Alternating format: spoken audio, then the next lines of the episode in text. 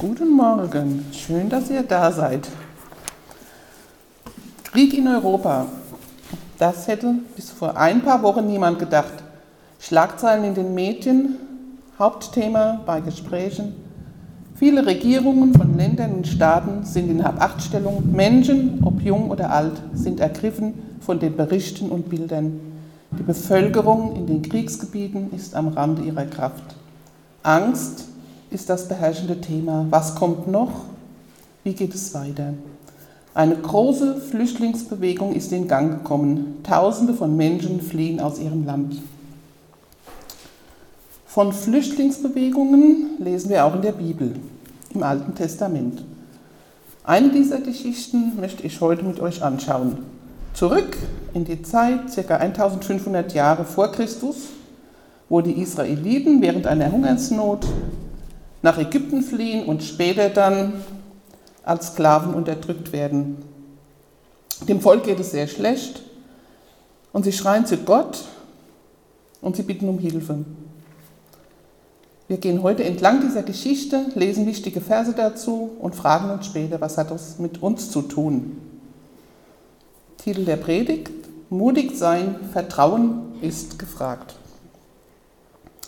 Gott hört das Flehen des Volkes, das unter der Sklaverei leidet, und lässt es unter der Führung von Mose aus dem Land Ägypten fliehen und will ihnen das Land Kanaan geben, das er schon ihren Vorfahren versprochen hat. Gott verspricht, seinem Volk zu helfen. Wir sehen eine Landkarte.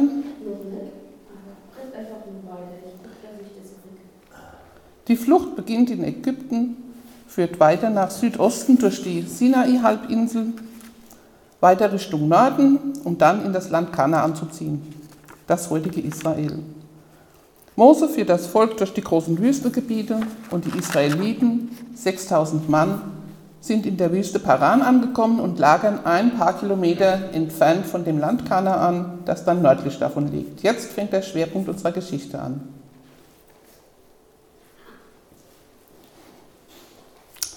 Die lesen wir in 4. Mose, Kapitel 13, Verse 2 und 3. Nach Hoffnung für alle. Der Herr sprach zu Mose, sende Kundschafter nach Kanaan, sie sollen sich in dem Land umsehen, das ich euch Israeliten geben will. Sucht dazu aus jedem Stamm einen angesehenen Mann aus. Mose tat, was der Herr ihm befohlen hatte. Alle, die er auswählte, gehörten zu den führenden Männern ihrer Stimme die Verse 18 bis 20. Seht euch das Land an und die Menschen, die dort leben, findet heraus, ob sie stark oder schwach sind, zahlreich oder wenig, ob sie in ungeschützten Siedlungen oder befestigten Städten wohnen. Seht, ob das Land gut oder schlecht ist, fruchtbar oder karg und ob es dort Bäume gibt. Habt keine Angst und bringt uns etwas von den Früchten mit, die dort wachsen. Zu der Jahreszeit reiften nämlich gerade die ersten Trauben. Mose, der Anführer, sucht nach den Vorgaben Gottes aus den zwölf Stämmen, die zusammen unterwegs sind, tüchtige, erfahrene Krieger aus, Männer mit hohem Ansehen. Sie sollen als Spätrupp voran in das Land Kanaan ziehen, um es zu erkunden und sich einen Eindruck zu verschaffen. Einen Auftrag zu bekommen und zielorientiert zu erfüllen, gehorsam zu sein, das kennen die zwölf Kundschafter schon von früheren Eroberungen, von ihren Erfahrungen in ihrem Leben als Anführer ihrer Sitten. Sie sind auf diese Aufgabe gut vorbereitet. Das ist nichts Neues für sie, nichts Spektakuläres. Mutig voranzugehen, das haben sie trainiert. Und ein mutiger Anführer zu sein, ist für sie Routine, Lebensalltag. Die Kundschafter ziehen also voraus in das Land und kehren nach 40 Tagen um und kommen zurück. Sie erzählen, dass in dem Land Milch und Honig fließen im Überfluss das heißt, es ist ein reiches, fruchtbares Land, in dem sich die Menschen gut versorgen können. Sie erzählen von großen, starken Völkern, die dort in befestigten Städten wohnen, in den verschiedenen Landesgebieten, im Gebirge, am Meer und am Jordan. Alle Kundschafter wieder zurück, Gebiete erkundet, Bericht vorgetragen, Früchte mitgebracht. Und wir sehen das hier auf einem Foto, eine riesige Traube, die von zwei Männern getragen werden muss. Job gut gemacht, große Vorfreude und Jubel. Könnte man meinen. Doch dann lesen wir in 4. Mose Kapitel 13 die Verse 30 bis 33. Da machten die Israeliten Mose wieder Vorwürfe. Und Kaleb, einer der Kundschafter, versuchte sie zu beruhigen und rief, wir sind stark genug, das Land zu erobern. Wir müssen nur losziehen und es in Besitz nehmen. Aber die anderen Kundschafter widersprachen. Gegen diese Völker können wir auf keinen Fall antreten. Sie sind viel stärker als wir. Und sie erzählten den Israeliten die schlimmsten Geschichten über ihre Reise. Wir haben das Land durchzogen. Wir wissen, wie es dort aussieht. Glaubt uns, dort herrscht Mord und Totschlag. Alle Menschen, die wir gesehen haben, sind groß und kräftig. Die Anakiter, die wir getroffen haben, sind Riesen. In deren Augen waren wir klein wie Heuschrecken und so haben wir uns auch gefühlt. Was ist passiert? Die Kundschafter, und wir wissen, das waren handverlesene Eliteanführer, mutige Krieger, die fühlen sich selbst wie Heuschrecken, als sie die Riesen sehen. Ja, das spricht für ein geringes Selbstwertgefühl, sich selbst wie Heuschrecken fühlen. Und weiter sagen die Kundschafter, dass die Riesen sie auch als Heuschrecke sehen würden. Das heißt, sie sehen nicht nur selbst sich als Heuschrecken, sondern die Riesen sollen sie auch als Heuschrecken sehen, denken sie. Die, die Kundschafter denken sehr gering von sich und machen ihren Selbstwert abhängig von ihrer momentanen Einschätzung der Sichtweise ihrer Brille, durch die sie gerade sehen. Wie viel Lebensmut haben die Kundschafter? Kaum noch welche zu spüren. Kein Mut vorhanden, mutlos. Sie sind entmutigt. Welches Gottesbild haben Sie? Haben Sie Vertrauen? Kein Vertrauen. Da fragt man sich, denken Sie überhaupt noch an Ihren Gott und seine Zusagen? Im Mittelpunkt Ihres Denkens sind Angstgefühle und Verunsicherung. Fragt sich, welches Ziel die Kundschafter jetzt haben. Sie wollen die Eroberung des Landes vermeiden. Sich den Gefahren nicht aussetzen. Die Landeinnahme bringt den sicheren Tod. Und deshalb erzählen sie Schreckliches. Von ihrem Erlebten, von Mord und Totschlag. Und so bricht eine große Rebellion aus und die ganze Situation ist angstbestimmt und eskaliert. Die Kundschafter sind in dem Moment entmutiger und sagen, wir können nicht und bringen das gesamte Volk Israel dazu, die Stimme zu erheben und die ganze Nacht zu weinen und zu murren und sie sehnen sich nach Ägypten zurück. Wie viel Chance hat Gott für ihre Rettung in diesem Moment? Sind sie noch zugänglich? Kann Gott sein Volk noch erreichen? Hm. Die Kundschafter und das Volk sind mit ihren Gedanken, mit ihren Gefühlen und mit ihrem Herzen in der Vergangenheit in Ägypten. War ihnen noch bewusst, wie es ihnen dort ergangen ist? Wie schlimm sie gelitten hatten? Die Misshandlungen nicht mehr ausgehalten haben? Hm. Sie haben laut nach Gottes Hilfe geschrien. Bei ihrer Rettung aus Ägypten erleben sie, wie Gott den Pharao mit zehn Plagen bestraft, bis dieser das Volk ziehen lässt. Und sie rettet aus der Sklaverei. Sie erleben Gottes Wunder, der sie ja, trocken ans Ufer kommen lässt und das Schilfmeer teilt. Und sie erleben, wie ihnen Gott in der Wüste Schutz bietet, als Wolkensäule am Tag. Das heißt, er beschützt sie vor der sengenden Sonne und nachts, wenn es kalt ist in der Wüste und dunkel, begleitet er sie als Feuersäule. Sie haben Licht und Wärme. Sie bekommen Nahrung, Manna, eine Art Brot. Ja, und als sie dessen überdrüssig werden und Fleisch möchten, kommen Wachteln angeflogen, die sie essen können. Die Israeliten erleben eine rundum gelungene Rettung und Versorgung von ihrem Gott. Und in der momentanen Angst- und Krisensituation durch die Eindrücke und Aussagen der Kundschafter sind sie entmutigt und weit von Gott entfernt. Nach der Elberfelder Bibel lesen wir im Buch Mose im vierten Kapitel, Im vierten Buch Mose in Kapitel 14, Verse 7 bis 9. Und Josua, der Sohn Nuns, und Kaleb, der Sohn Jephune, von denen, die das Land ausgekundschaftet hatten, zerrissen ihre Kleider und sagten zu der ganzen Gemeinde der Söhne Israel, das Land, das wir durchzogen haben, um es auszukundschaften, das Land ist sehr, sehr gut. Wenn der Herr Gefallen an uns hat, so wird er uns in dieses Land bringen und es uns geben. Ein Land, das von Milch und Honig überfließt. Nur empört euch nicht gegen den Herrn und fürchtet doch nicht das Volk des Landes, denn unser Brot werden sie sein. Ihr Schutz ist von ihnen gewichen und der Herr ist mit uns. Fürchtet sie nicht. Und die ganze Gemeinde sagt, dass man sie steinigen solle.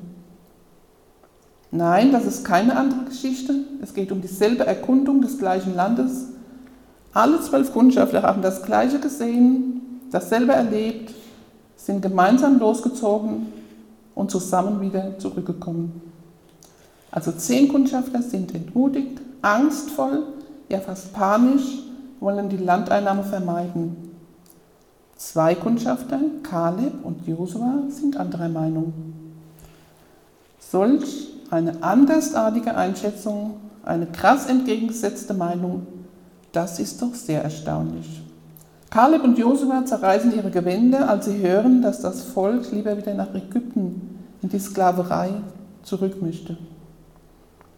Im Judentum drückt das Zerreißen der Kleidung wortlos aus Trauer, aber auch tiefe Gefühle wie Verzweiflung, Demütigung oder Empörung. Ja, die Verzweiflung von den beiden ist gut zu verstehen. Ihre Denkweise und ihre Logik basiert nicht nur auf dem, was sie gesehen haben, da spielt das Wissen von Gottes Versprechen und seiner Fürsorge und seinen großen Möglichkeiten, ihnen das Land zu geben, eine entscheidende Rolle. Das spürt man in ihrer Aussage in Vers 9. Kaleb und Josua sagen, unser Brot werden sie sein.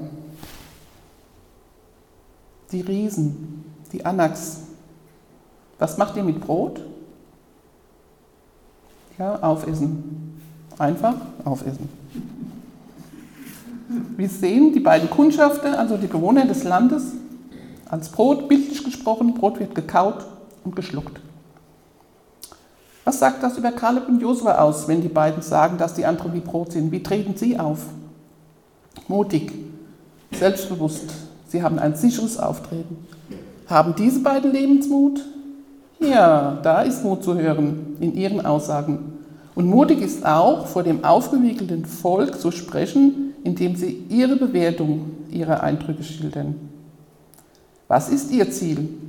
Ins verheißene Land zu ziehen, das versprochene Land einzunehmen auf dem Vertrauen Gottes. Es ist das gleiche Ziel, das Gott hat. Ihr Gottvertrauen ist da. Gott ist mit uns, sagen sie zu den Israeliten. Gott ist präsent in ihrem Leben, auch in herausfordernden Situationen, wie die Erkundung eines neuen Landes, wo sie über Grenzen in unbekanntes Gebiet ziehen müssen und auch befestigte Städte, große Völkerscharen und auch die Anaks, die Riesen sehen. Ihre Bewertung der Situation erfolgt nicht mit Angst, sondern im Vertrauen auf Gott und sein Versprechen. Kaleb und Josua sind Ermutiger. Jedoch erreichen sie das Volk mit ihren mutmachenden Worten nicht. Die Angst des Volkes ist zu groß, der Glaube zu klein, Panik hat sich breit gemacht. Und Gott spricht zum Volk. 4. Mose, Kapitel 14, Vers 11. Der Herr sagt zu Mose, wie lange will mich dieses Volk noch verhöhnen? Wie lange weigern sie sich noch, mir zu vertrauen? Ich habe ich ihnen nicht genug Beweise meiner Macht und Fürsorge gegeben? Und Gott beschließt sogar, das Volk auszurotten. Wir Menschen kommen auch immer mal wieder in Situationen, wo wir uns fürchten oder ängstlich sind. Vielleicht Angst davor, Entscheidungen zu treffen, Angst vor Diagnosen und Krankheiten, die unser Leben beeinträchtigen Angst vor Veränderungen, die gerade anstehen. Angst, die immer wieder aufflackert, weil die Vergangenheit präsent ist. Schwierigkeiten, die gerade da sind. Dinge, die überfordern. Oder ausbrennen lassen und vieles mehr, was gerade immer dir noch dazu einfällt. Wie gehen wir mit solchen Situationen um? Da stellt sich die Frage, was oder wer darf mich bestimmen? Wie sieht es bei mir, bei dir, bei uns persönlich aus mit Vertrauen zu Gott? Kennst du die Anax, die Riesen deines Lebens? Einer meiner Riesen ist mir bewusst geworden nach dem Tode meines Mannes. Angst vor dem Autofahren auf Autobahnen. Das hört sich vielleicht für einige jetzt nicht so schlimm an. Für mich eine unvorstellbar schwierige Aufgabe. Mein Mann war ein guter, leidenschaftlicher Autofahrer mit sehr guten geografischen Kenntnissen. Und durch seine Schichtarbeit und Freischichten gab es immer die Möglichkeit zu planen, wenn längere Strecken zu fahren waren. Und auch mal eine Urlaubsfahrt anstand. Mir war das sehr recht, was er gefahren ist. Ich konnte die Landschaft ansehen, mich entspannen und der auch manchmal stressigen Zeit als Hausfrau und Mutter. Fahrten in der Nähe, wo ich mich auskannte, machte ich gerne, doch Autobahnfahrten vermied ich. Doch als ich dann verwitwet war, hieß das für mich, immer jemanden zu fragen, der mich fahren könnte. Und gleichzeitig hieß das auch für mich, abhängig zu sein und mich nach den Zeiten und Vorgaben anderer zu richten. So bin ich damals nach einiger Zeit mit einem sehr ängstlichen Gefühl und viel Herzklopfen betend und mit Vertrauen auf Gott und seine Fürsorge die Autobahnauffahrt nach Gundersheim auf die A61 hochgefahren und die nächste Abfahrt wieder runtergefahren. Mit steigendem Training ist der Riese Angst vor Autobahnfahrten kleiner geworden. Ein etwas beklemmendes Gefühl ist heute manchmal noch da, doch es hat keine Auswirkungen mehr. Vertrauen und Fürsorge Gottes haben sich hier wunderbar bestätigt wie auch in unserer Geschichte vom Volk Israel. Das Volk darf nach 40 Jahren Aufenthalt in der Wüste ins verheißene neue Land ziehen. Und vielleicht ist auch dir ein Riese, eine Situation in deinem Leben jetzt bewusst geworden, wo du dich ähnlich mutlos fühlst, wie die zehn Kundschafter. Und du brauchst mutmachende Worte, um Vertrauen ja, auf Gottes Zusage und seiner Fürsorge Schritt für Schritt zu gehen in ein neues Land, in eine Veränderung, wo Ängste und Unsicherheiten nicht mehr vordergründig sind, sondern die Vertrauensbeziehung zu Gott in Zukunft immer größer werden darf. Jemanden zu ermutigen bedeutet, für die Person zu beten, sie aufzubauen mit mutmachenden Aussagen Gottes. Wie zum Beispiel im fünften Buch Mose, Kapitel 31, Vers 8. Und das spreche ich euch jetzt allen zu. Der Herr ist es, der vor dir herzieht, er selbst wird mit dir sein. Er wird dich nicht aufgeben und dich nicht verlassen. Fürchte dich nicht, sei nicht niedergeschlagen. Amen. Wir hören jetzt das Lied, euer Herz erschrecke nicht, vor der ungewissen Zukunft Gott vertrauen. Und ich lade ein, dass ihr währenddessen hier ein Ermutigungskärtchen abholen könnt und lasst uns nach dem Lied in Zweiergruppen zusammenstehen und füreinander für Vertrauen beten. Und lasst uns den Ermutigungsvers, den wir ziehen, gegenseitig zusprechen. Und wenn du einen Riesen in deinem Leben erkannt hast, dann darfst du das gerne auch vor Gott bringen und für Vertrauen bitten. Die Zuhörer zu Hause, die das anhören, dürfen sich gerne bei unserem Pastor Kai Buch melden und für sich beten lassen. Der Kontakt findet sich auf der Homepage der Startup Kirche.